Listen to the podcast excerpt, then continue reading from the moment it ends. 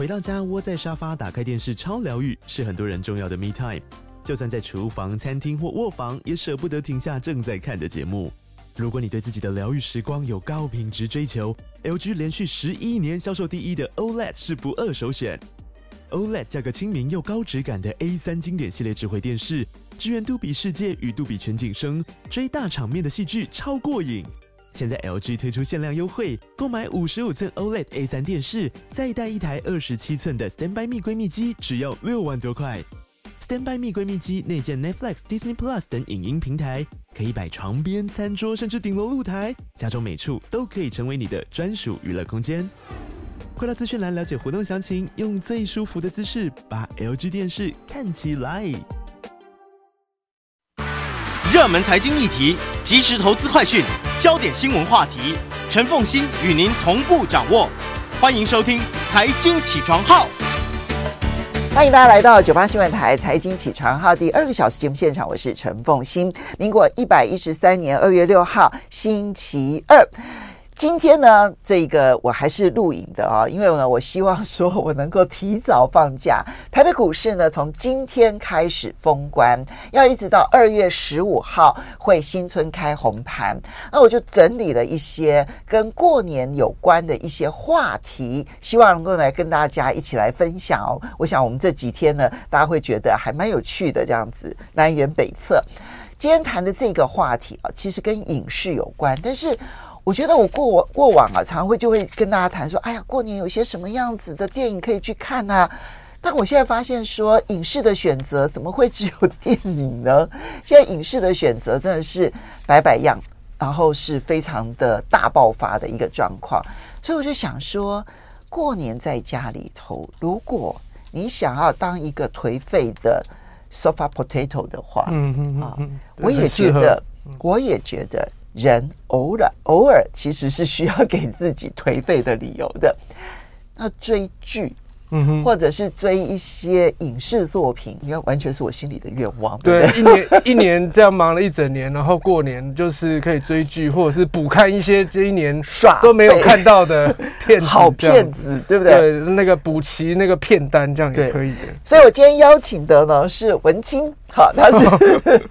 国立台湾艺术大学电影学系的兼任助理教授徐明翰。然后呢，明翰之前呢，其实在出版社的时候啊，我就印象非常的深刻，就是那时候他来说书的时候呢，他对那个书就是充满了热情，充满了热爱。所以他就可以把那个故事讲的好精彩，好精彩。谢谢谢谢。所以我觉得你就是一个很会说故事的人。谢谢谢谢。因为毕竟是编那个书就很熟，这样子。对。不是，因为因为呃，然后他同时还有一个很重要的身份，就是台湾影评人协会的常务监事。嗯。其实从创办的时候你就开始加入。对，就是副理事长的身份，这样就把这个会给建立起来，是一个八岁就开始参与电影吗？从 从八岁就开始，没有没有没有，十八岁吧。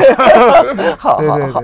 好，明翰呢，我们我们先从奥斯卡开始说起，是是，然后呢，接着去谈一下，就是台湾的这个影影剧，对，现在正在全世界其实都有播放的机会，而且有很多亮点，对不对？对对。当然最后要推荐一些名单给大家，是是是是。我们先从奥斯卡开始说起，对对对，奥斯卡，因为他一月二十三号才过，前一阵子就是才。还公告就是入围名单这样子，然后就入围名单之后呢，其实就是大家就是如火如荼的，就是要补看片单，然后 去看那些旧的那些好的片子这样子。那奥斯卡一直都是有点像是收纳了就是全世界重要的好片。那其实在这次的入围影片里面，其实有很多你看到像坎城啊、威尼斯的什么呃呃呃坎城金棕榈啊、威尼斯的那个金狮奖的这些最大的。影片最最佳影片都有已经囊括在奥斯卡的这个国际影片的范围里面，所以其实他们就是呃非常的竞争的一个世界这样子。那奥斯卡是它是在三月十号会做颁奖，嗯，那我们大概还有一个月的时间可以把一些片子给补看这样子。那实际上在这段期间，其实也有一集一些片子就是正在上，就是正即将上映，像《可怜的东西》，它就是二月十号会上映。然后《罪恶真相》是二月二十三号，所以基本上就是在这这段时间，我们陆陆续续都已经会看到一些奥斯卡入围的最佳影片。那这些影片当初是怎么样被入围的呢？是因为奥斯卡它是一个由影艺学院所构成的，然后它有是八九千个会员。对。那到二从二零一二年、二零一六年开始，他们陆续就囊括了非常多的就是少数族群跟所谓女性的比例，所以在整个比例上，它开始越来越高这样子。所以像前两年那个《妈的多重宇宙》。那个杨紫琼，还有就是那个片子，嗯、就是某种程度上，呃，华人的视角，或者是说那个少数主义在美国的那个呃曝光的状态，就慢慢凸显。所以其实你会发现，不管是在最佳影片的范围，或国际影片的范围，其实那个议题的多样性就出现了。你刚刚提到，就是至少在过年期间，罪恶真相，罪是最弱的罪嘛，哈，罪恶真相，还有可怜的东西，这些都是入围最佳影片的。那最佳影片的大热门还是奥本海默啦，这个之前在台湾已经上演过了。对对对对。然后最他那个前一阵子就是还重新上了 IMAX 这样子。对对对。OK，好，这个呢大家可以去查名单，但是我觉得这个部分就是。呃，罪恶真相跟可怜的东西，你会特别喜欢哪一部？你都看过了吗？呃呃，罪恶真相就是他在讲的是一个，就是一个法庭的官司，他就是一个妈妈，她是一个作家，然后呃，他们都住在非常偏僻的地方，所以完全没有目击证人，就他的先生就死掉了，哦、然后所以就是法律就会认定说这个妈妈的。杀这个爸爸的嫌疑非常的，在美国的司法体系常常是这样。对，然后因为一个人的莫名其妙过世，好像最亲近的人常常是对调查的这个这个是。然后因为他有一个儿子，他有个小孩，所以就是在这个法庭的这个庭审的过程中，就会去问他们家的各种底细啊，各种的交往，所以以至于这儿子跟妈妈的那个信任就开始产生破裂。那因为妈妈本身也是作家，非常敏敏感，所以在这个过程中，其实你就会发现法律其实一直其实都是在。私领域内跟外的一个很尴尬的存在，所以像前一阵子那个呃坎城的最最佳影片金棕榈，就是那个小偷家族里面也是在谈说，哎，这些人都没有血缘身份，但是他们因为就好像有犯法，所以就会开始质疑他们这群人不是一个家庭。所以其实呃，最这几年关于法律这种庭审戏去讲说这种私领域跟跟。法律的世界其实它常常是一个汉格的关关系，所以这部片在美国这种庭审剧啊，其实怎么样子去造成了私人关系当中的不断的撕裂，然后把隐私到挖掘出来，这个其实是很常被谈。所以，所以这个英文叫 autonomy of fault，就是它其实就是一个。不断去追问那个真相，但是它就越越挖越深，越挖就越丑陋的一个过程，这样。所以它其实是一个德国片，然后非常的很发人深省这样子。它是德国片啊？对对对，对。哦，入围奥斯卡最佳影片，这不容易。嗯，是。然后另外还有一部也跟德国有关的是那个《梦想集中营》，因为它其实谈的就是德国纳粹的那个事件。然后那个他的集中，他们那个故事非常的有趣，就是他不能说有趣，就是说非常的。起人疑窦，或者是发人深省，就是说，他用黑色幽默的方式哦，不是，他其实恰巧是一个非常平淡的一个田园村庄的生活，哦、可是他们家的旁边就是集中营，哦天，所以就是有一种强烈的对比、哦，对，就非常对比。然后就是呃，我想凤心姐应该也听过，就是那个所谓平庸的邪恶嘛，对，没错，就是那种 banal banality of evil 这样子。所以他这两部都跟恶有关系，就是说纳粹那个状态就变成说，呃，我可能视而不见。又可能是我装作不知道，又或者是我真的天真到完全不知道旁边有有血腥的屠杀在发生。这是一个反省片，去反省我怎么样子去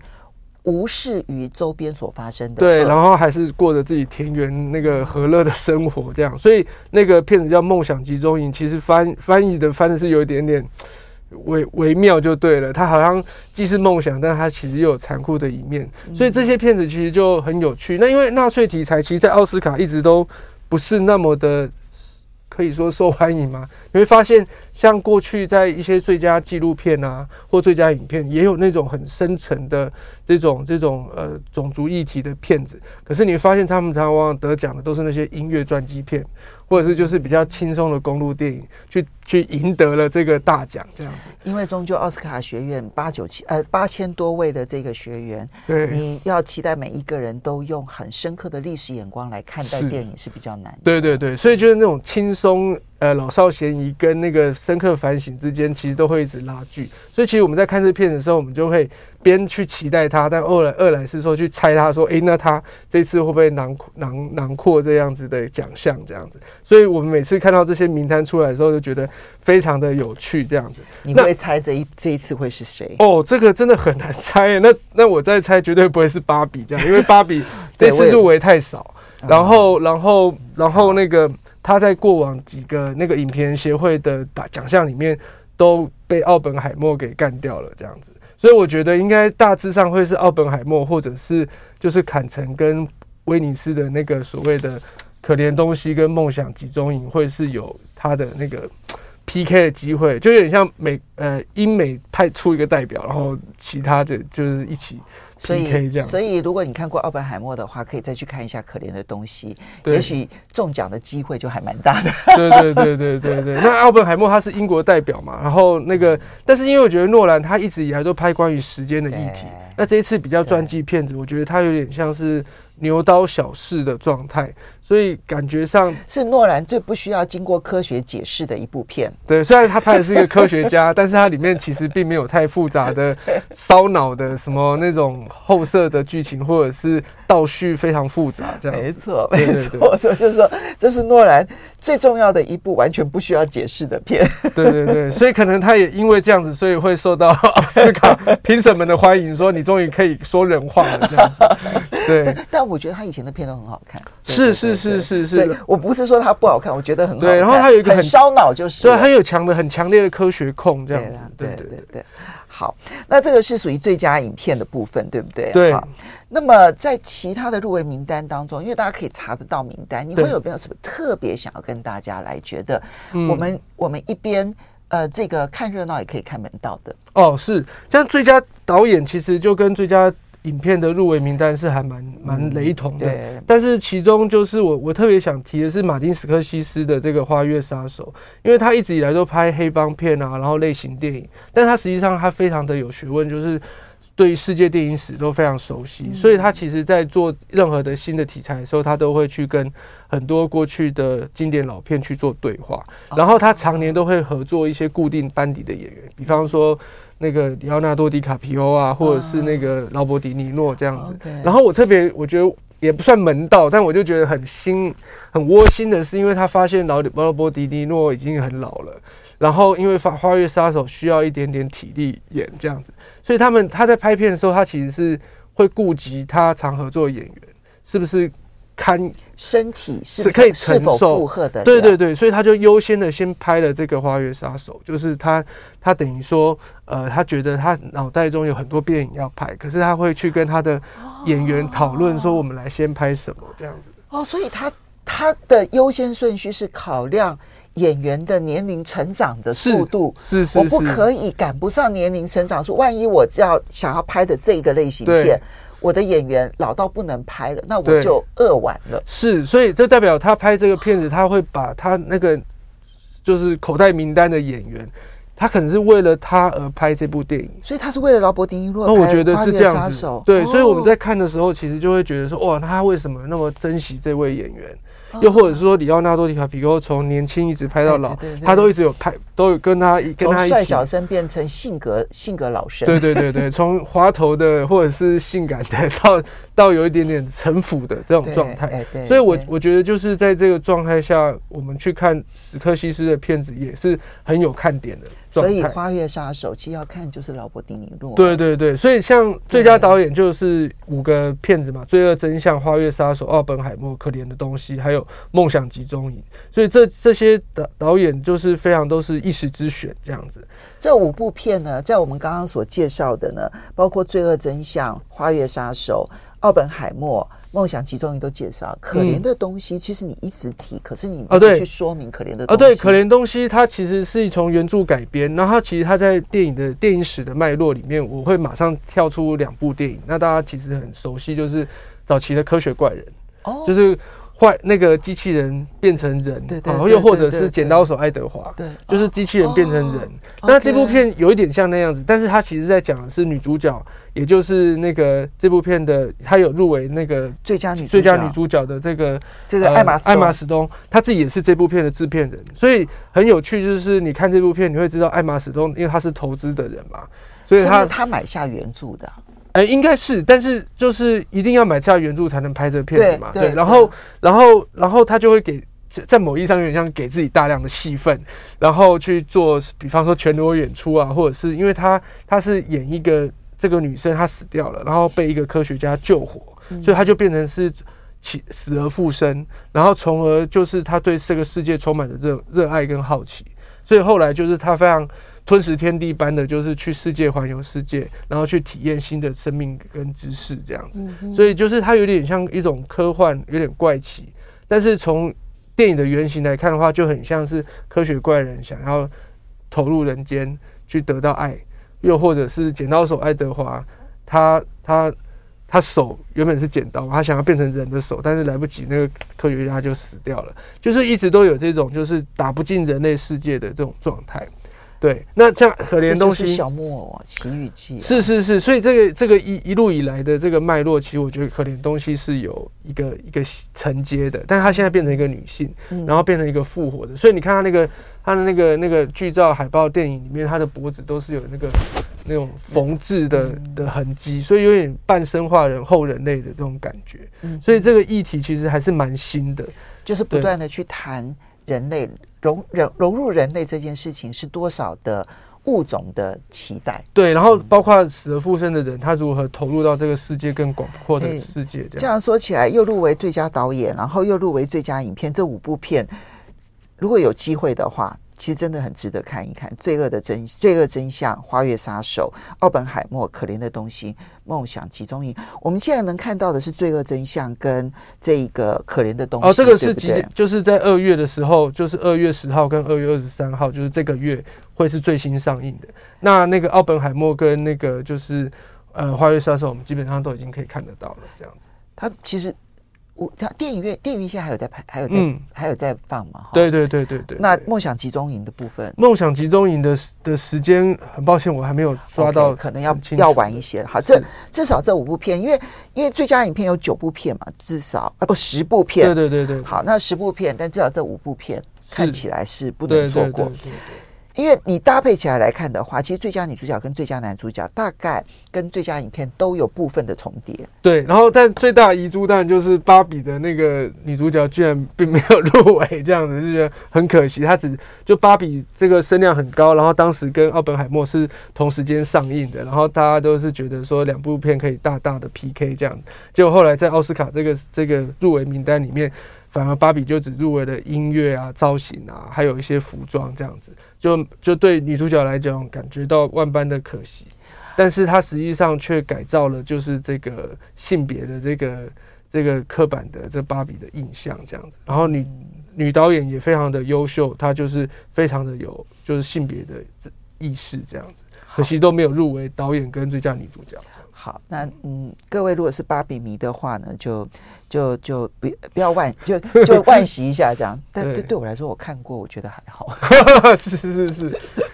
可能可能我对于女性意识的想法可能更别别种化，而不是这样的。对对对，因为其实现在的文化研究有两种，一种就是从基本既有的刻板印象的世界里面去重新改改换那个形象。还有另外一种方式，就是你直接开发全新的题材，然后让它变成是一个非常独立自主，或者是一个很有个性的一种后女性主义的存在。所以基本上就是，呃，我们有时候去翻炒那个老的本，其实是有一个 IP 跟一个市场的，但是有时候你就是它还是脱离不了那个框架。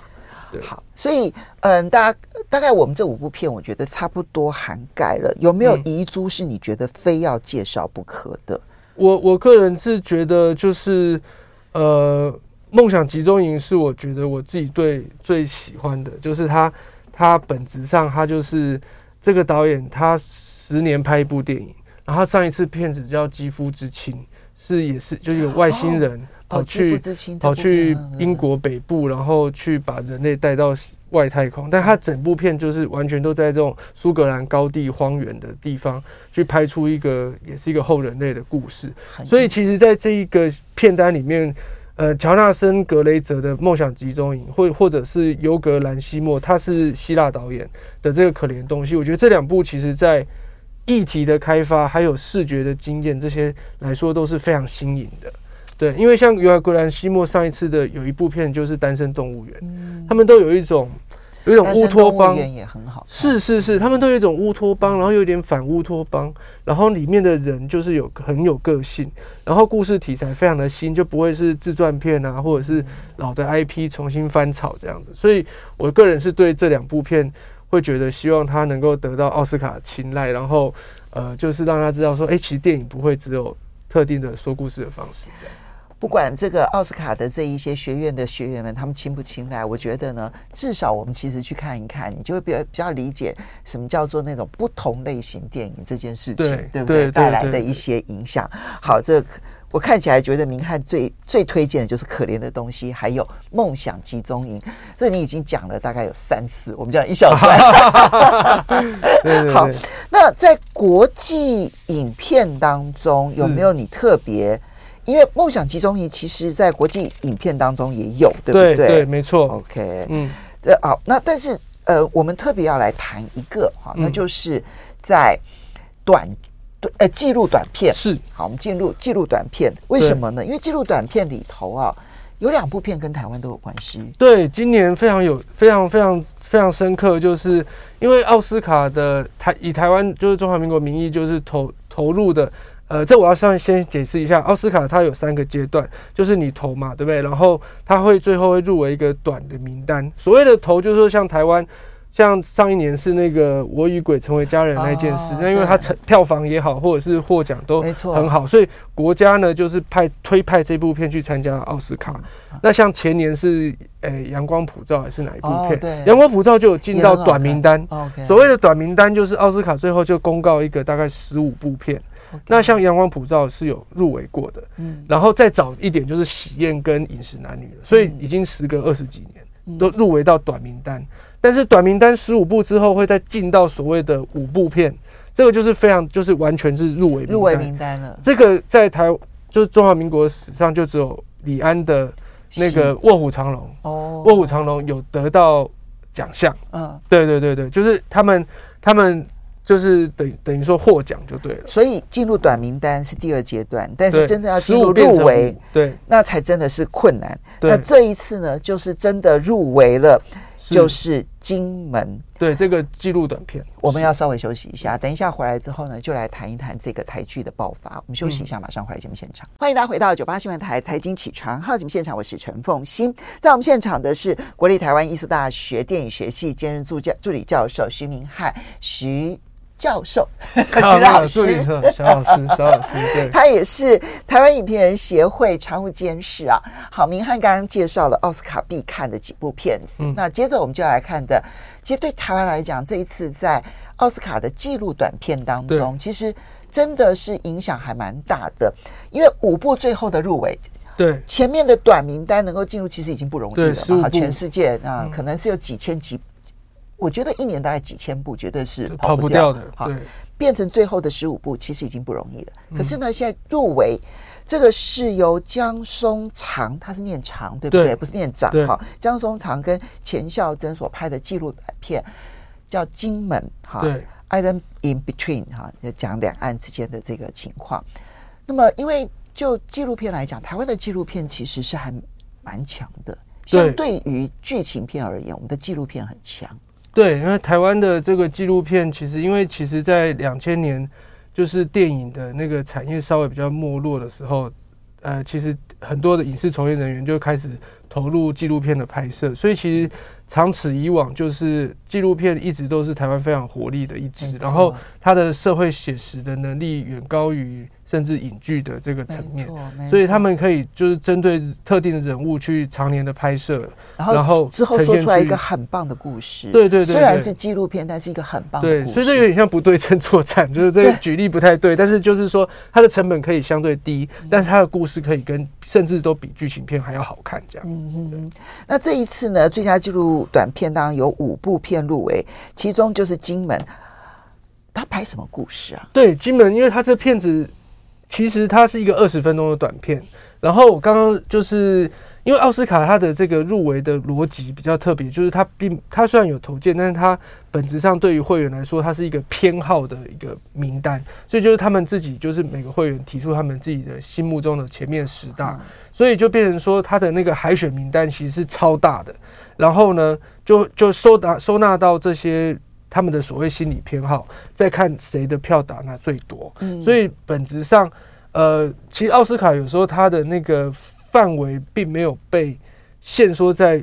一群评审、少数评审看一个适度量的片去从里面精挑，这跟台湾的金马奖是很不一样。的。对他，他就变成是说，呃，你今年看过什么片子？然后你脑袋中觉得有什么片子？什么片子所？记得记得，然后而且甚至有一些片子是你自己还没有看过，或你只是听闻，因为有无数的广告跟新闻还有讨论，所以你觉得它的行销也变得很重要。行销非常重要，就你如何让这一些片子能够进入到这一些学员的面前视听里面，对，甚至不见得要看片，你甚至就是觉得哎，它好像蛮重要的，这样就类似这种情况。所以其实所以影评也很重要，对，所以影评也变得很重要。然然后所以这些片子它本身被露出，然后它有没有外语化？他有没有被进入到这个影音学院的会员的视听范围里面？这也变得非常重要。所以，其实这部片子它就是有英文字幕嘛，然后很早就是在网络上已经有了。然后，二来是说金门，大家对金门其实就是台湾人都很了解，就是包括古宁头战役啊、八二三炮战啊这些过程。然后，但是就是这部片的片名其实就讲了一切，就是夹在中间的岛屿这样子。所以这导演江松长他本身就是金门人，他跟另外一位也都是金门人。所以他们就是用一个半自记，然后夹叙夹议，但是都是以第一人称的口吻去描述他所看到的金门。二十分钟要讲这么大历史的事情，对，其实不容易，就是要把七七十年夹在一个二十分钟里面，而且他也是不完全是要谈那种两岸政治的状态，但是他会很摆明的说，我手上就有哎美国护照。中华民国护照还有台胞证，就是让他觉得说，哎，他其实这个岛屿本身就真的是夹在各种势力里面，然后可能是边缘化。可是导演自己本身他自己说，他比较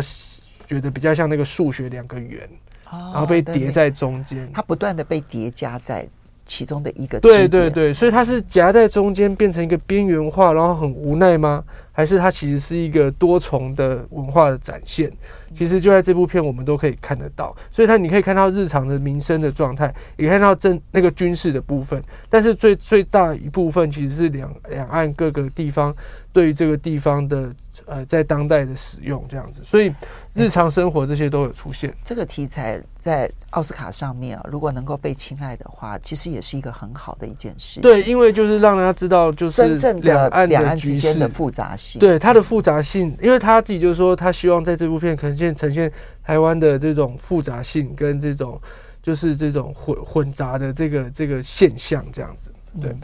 另外还有一位台裔美籍的王香胜，嗯，他拍的《奶奶与外婆》，他的他的那个剧名直接就是用。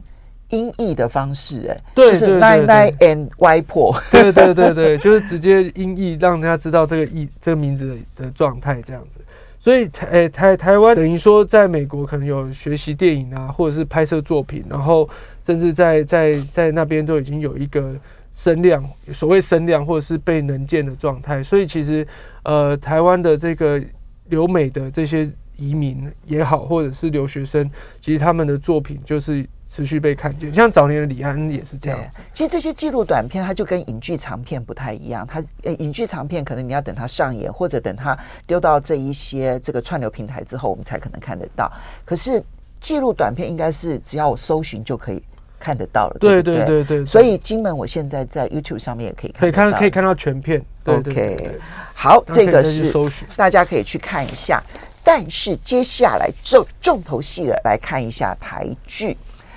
呃，当然电影是一种，对不对？对。哈，可是现在在串流平台上面的，不管是短影集，那叫什么短短迷你剧集，迷你剧集，对，或者是长剧集，是。其实现在也真的是大爆发，哎，对，非常的多。哦，我觉得就这个这个事情大概可以分两个面向。这个让我那个在。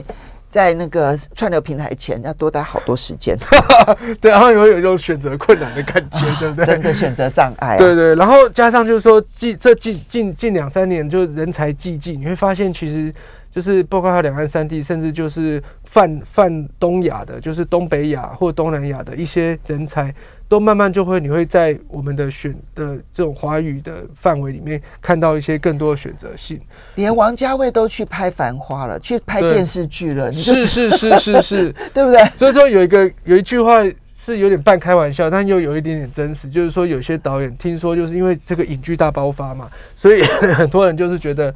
呃。就是去拍剧这件事情也是可以接受的，但是往往去拍剧你就回不来了，你知道，就是回不到那种一两个小时的那种呃，可以说精品的这种呃大成本然后短时间的这个片子，你就去拍剧。所以有些导演就是去拍剧之后就回不来了。那我在猜王家卫不会，但是其实因为他这在制作的，王家卫也好久没拍电影，是是是，但因为就是说这个就是一个制片的逻辑会有点不太一样。然后加上就是对于技术的要求也不太一样，因为我们在小荧幕上，它的那个声道啊什么的要求就不会那么高，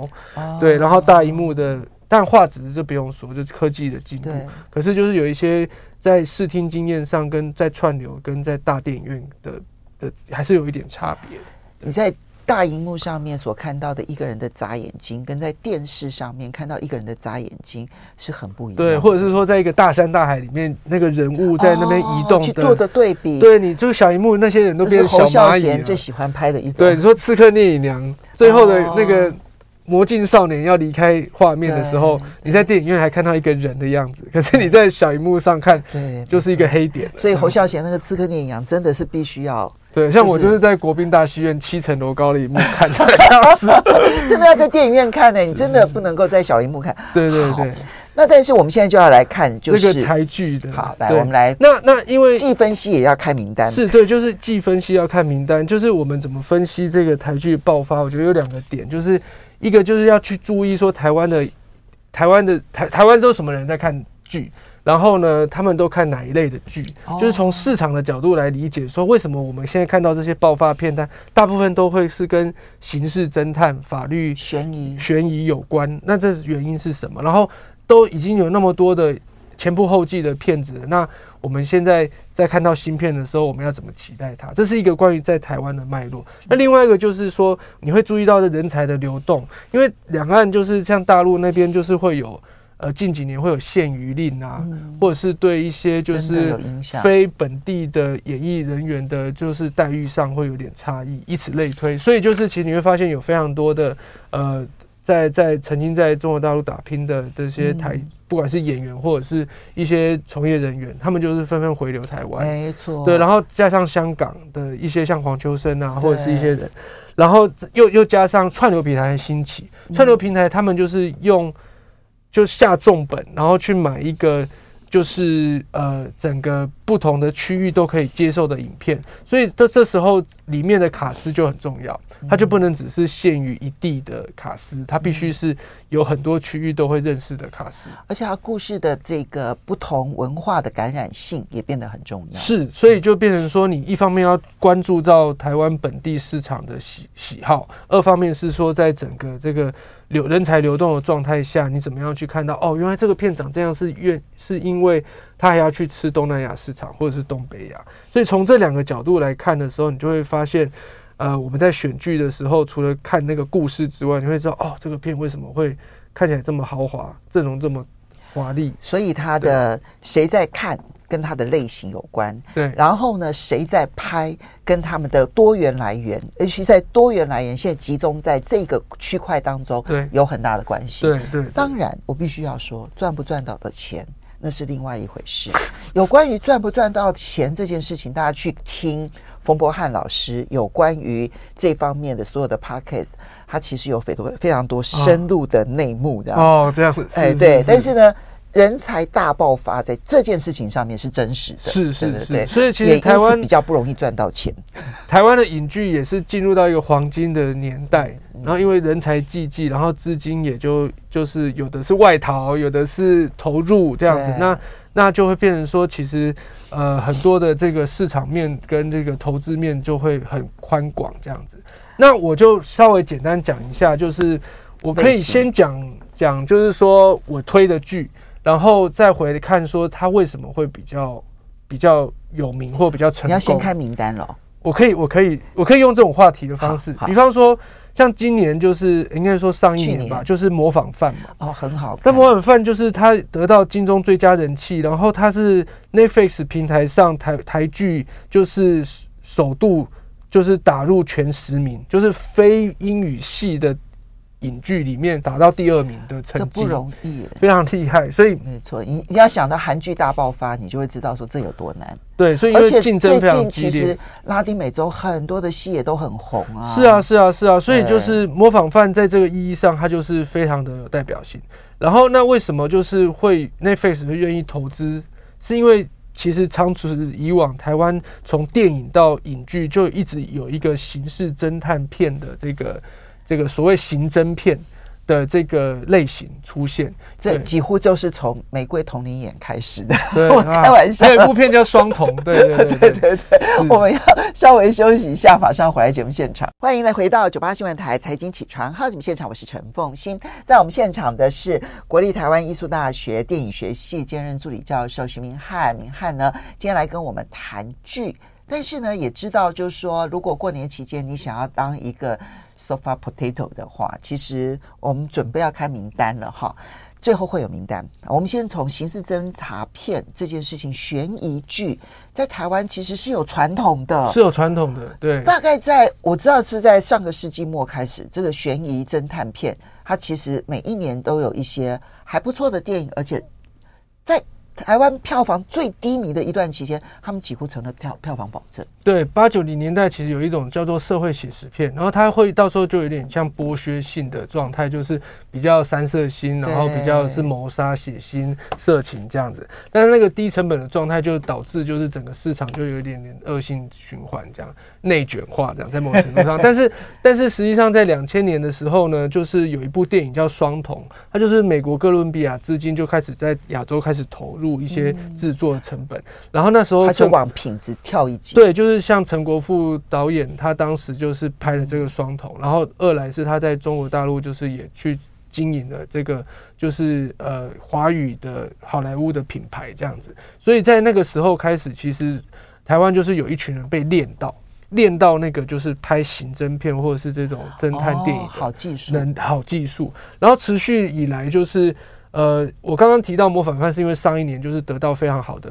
不管是金钟入围最多，或者是 Netflix 有打到前十名，然后观众人气票选也很高哈，然后所以就是在这个脉络里面，其实你会发现台湾这些片它都都有能力拍。好，那我们知道模仿犯其实本身是公布美信的那个小说嘛，所以它其实来自于日本的 IP，没错。所以你会说，哎，这样子好像不是台湾原创，但你要想想的，其实恰巧是说台湾有能力去驾驭这样子的一个这么重要的侦探小说，而且它融入台湾一点都不让人家觉得奇怪。对，因为它融入到九零年代台湾，虽然它叫做松岩市，是一个一个不知名的地方，但是你听起来就有点像韩国某一个 某一个小城镇，但是它其实本质上是讲台湾九零年代的。这个文化，所以在刑侦片这个状态下，其实有两个国内跟市场的原因，就是说，台湾其实大部分在，呃呃，文化部其实每年都有做统计，就是悬疑侦探片是国人其实台剧也好或者国片最爱看的，哎，然后第二名才是喜剧。哦，真的，对，然后再来是恐怖片，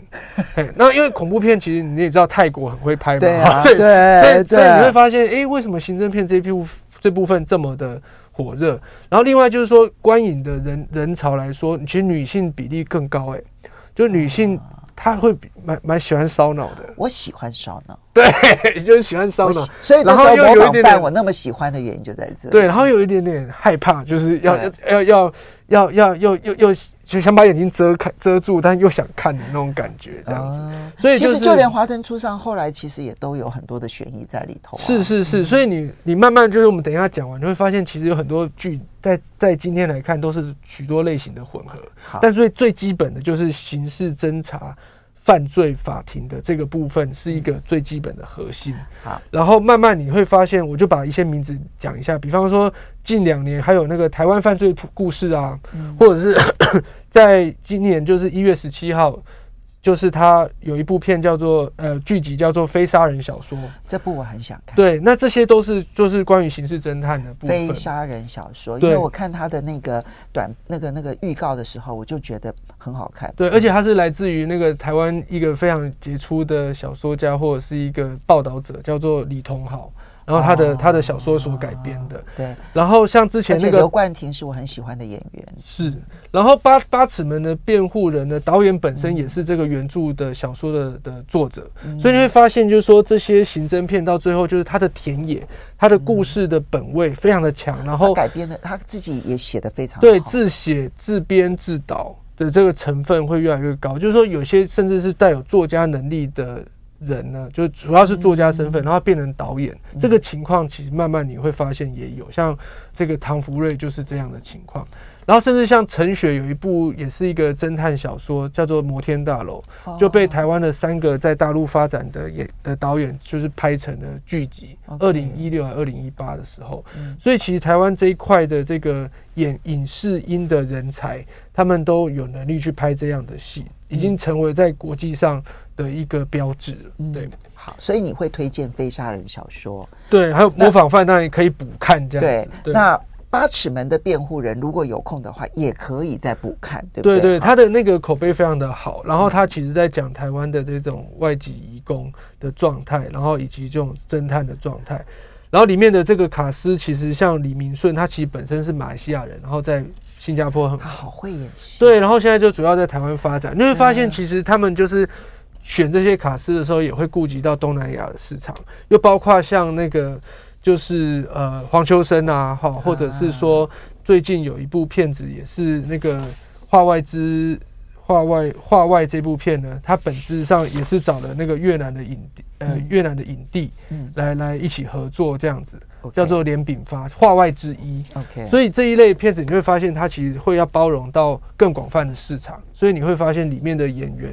的组成就非常的有趣。这样，我看到你还想要推荐《谁是被害者》啊？对，《谁是被害者》，因为他是很特别的，为什么呢？因为其实有些 Netflix 投资的剧就只投资一季。可是这部这这个季这个谁是被害者，他就是被投资的第二季哦，表示说真的觉得值得，对，真的值得。然后他他是从那个就是张孝全演的一个就是鉴识科的一个亚斯伯格的，就是探案者，然后跟一个呃美丽的这个女记者一起合作，去把他们的各种命案就是探发出来。哦，所以它其实就有点结合了职人剧，但是又有刑侦片的的特质。然后在 Netflix 得到了很好的好评，所以还被加码拍了 S Two，就是系列第二，第二系列。然后在二零二四的下半年，呃，应该是二零二四、二零二四的上半年会推出，但是它目前还没有公告，它第二季还没有推，呃，还没有上映，还没上映，但是它预告今年出。今年上半年会上，所以可以先去补看第一季《谁是被害者》第一季，然后很快就可以衔接到今年上半年就会有《谁是第谁是被害者》的第二季。对对对对，那这样就三这三部就很重嘞，《八尺门的辩护人》、非杀人小说，当然 on 的就是非杀人小说啦，然后还有《谁是被害者》。对，那因为这个是这个类型，如果你对这个类型有兴趣的话，你可以去注意的部分。当然，我们台剧还有很多很多类型，因为我们还有只剩三分钟不到。是，那就是说社会写实这个特质，我。我觉得在台湾为什么会这么这么重要？是因为我觉得在言论自由上，在议题的可开发性上面，都可以挖得很深，然后也不会被禁或者是踩到地雷。地雷，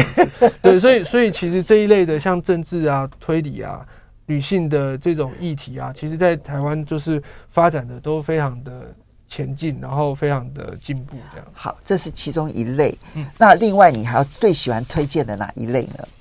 哦，其实我觉得性别这一个也是一个大类哈，我就快快的讲一下，像《淑女养成记》也拍过第二季，很好看。对，然后然后金钟今年报了最佳戏戏剧节目跟最最佳女主角的，就是《村里来了个暴走女外科》。我觉得为什么她会得呢？是因为像那个《台北女子图鉴》，其实还是日本的那个 IP。好，然后在性别的议题上，有一些就会走的比较。老派一点，像《淑女养成记》或《牛车来去》，都在讲台，就是都是讲那个农村、农村、农村、然后农村型，然后转到台北，来到台北发展的这个状态。然后这几部片就是很好玩，是说他们所有女主角都来自于台南，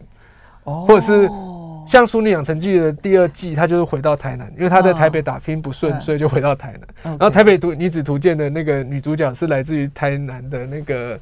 呃，永康 这样子，oh. 所以就是我们好像台剧就里面有一个设定，就是台北是高发展，然后乡下就是台南 这样子，所以有一点刻板印象，但是很有趣。就是这几部所有永康在台南比较像是台北的中永和。呀呀，其实它很接近台南市，其实没有那么的远，这样子不是那么的偏这样子。对，所以这这个性别议题，我觉得在台湾也是非常走得非常远。像那个人选之人的那个造浪者，他本身也有 Me Too 的议题。哦，然后就是呃，像劳工，像有奇迹的女儿，也是都在谈这种女性劳动者的声音。所以我觉得这个大类也是台湾的一个次类型，然后我觉得都非常好看，然后很值得让大家去了解到，就是城乡的差距，又或者是说，你特别想要补看的会是介绍哪一部？我特别想看，我我自己其实还没有去补看完成的，就是《暴走女外科》这样子。OK，所以我我应该就是要再去补看这样子。好，那么当然还有其他的类型，你列出了非常多，比如说